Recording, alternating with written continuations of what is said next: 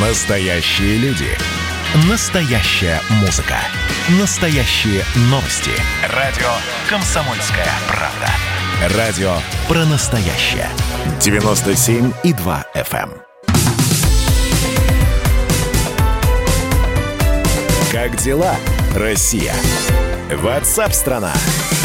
Госдума поддержала штрафы и лишение свободы до пяти лет за оскорбление ветеранов. В общем, в третьем окончательном чтении приняты э, эти законопроекты об усилении административной и уголовной ответственности за реабилитацию нацизма и предусматривают лишение свободы на срок до пяти лет и штраф до 5 миллионов рублей за публичное оскорбление памяти защитников Отечества, унижение чести и достоинства ветеранов Великой Отечественной войны. С нами на прямой связи адвокат, председатель Московской коллегии адвокатов Андрей Князев. Андрей, я вас приветствую. Здравствуйте.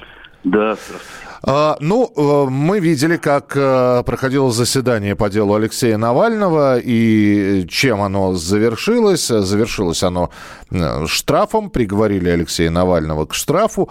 Но здесь есть все-таки в этих законах подводные камни. Ну, например, я не знаю, в пылу дискуссий, в споре, в интернете, в радиоэфире, в телеэфире человек оскорбляет другого человека, пожилого ну, называя его какими-нибудь словами, которые можно рассчитывать как оскорбление. И только потом, задним числом, выясняется, что этот человек, там, я не знаю, ветеран войны. Вот. Это можно считать все-таки как оскорбление человека, это оскорбление ветерана, или все-таки в этом оскорблении должно прозвучать что-то про войну, про нацистов, про Великую Отечественную, про Гитлера и так далее?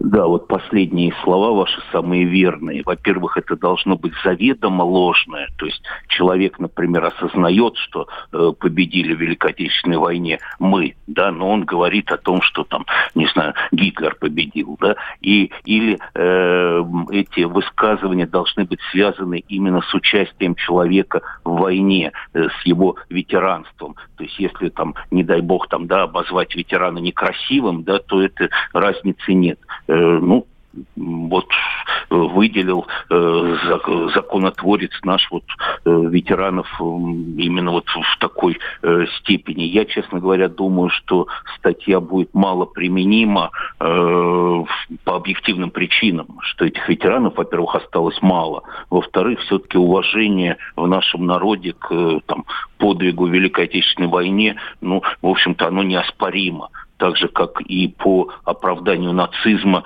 ну, практически нету приговоров, то есть эта статья является мертвой, ну и, может быть, дай бог, чтобы так и было. А, но там ведь, э, да, ветеранов становится год от года все меньше и меньше, но ведь в этой статье еще и публичное оскорбление памяти защитников Отечества. А это уже такая история, которая может и без участия ветерана происходить. Вот. Э, и вот вы говорите малоприменяемая статья. Ну, давай, Я давай, давай, извините, вами, давайте. что да. могут ее применить именно тогда, когда, э, так скажем, надо или надо в кавычках. То есть может ли она стать аргументом там в какой-то политической или экономической или еще какой-то борьбе? Наверное, да но как и э, любая другая статья в нашей стране, к сожалению. Вот смотрите, с одной стороны, Андрей Геннадьевич, мы недавно обсуждали э, сгоревший э, в Заинске, это в Татарстане, памятник воину-освободителю. Там полыхнуло все действительно очень сильно, и потом уже, спустя несколько часов, стало видно, что это школьники, значит, ну, дети развлекались. Там вечный огонь, они решили, значит, э, этим огнем поджечь э, венки, венки вспыхнули, в итоге сгорел весь памятник.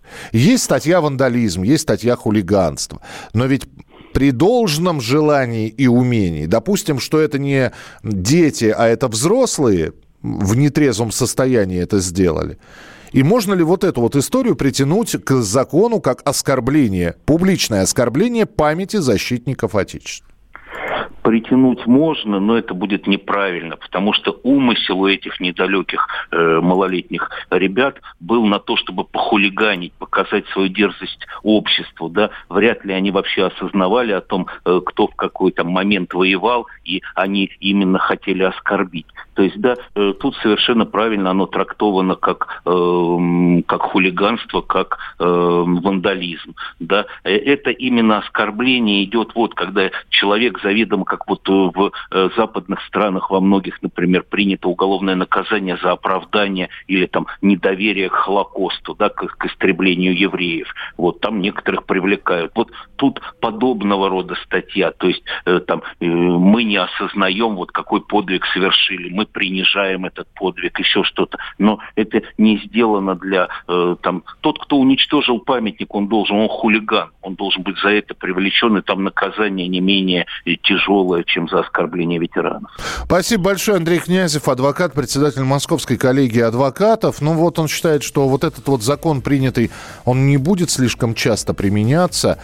Ну, давайте поглядим. В, в любом случае Госдума приняла закон, поддержала штрафы и лишение свободы до пяти лет за оскорбление ветеранов памяти защитников Отечества и унижение достоинств тех людей, которые воевали в Великой Отечественной войне. Насколько эта статья будет применима, покажет время. Мы вам обязательно будем рассказывать обо всем. Поехали, ребят! Во всем и всегда быть первым, склонность к тому, чтобы всех всегда и во всем переплюнуть. Если мы что-то делаем, то это должно быть лучшим в мире.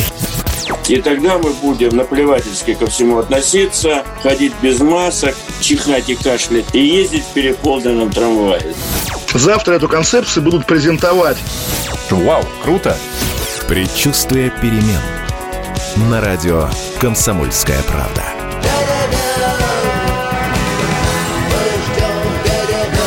Генерал таким свинцовым взглядом посмотрел на меня и сказал, Виктор, у вас идиоты есть в России? Я говорю, есть. Так вот они есть и у нас. Переживем.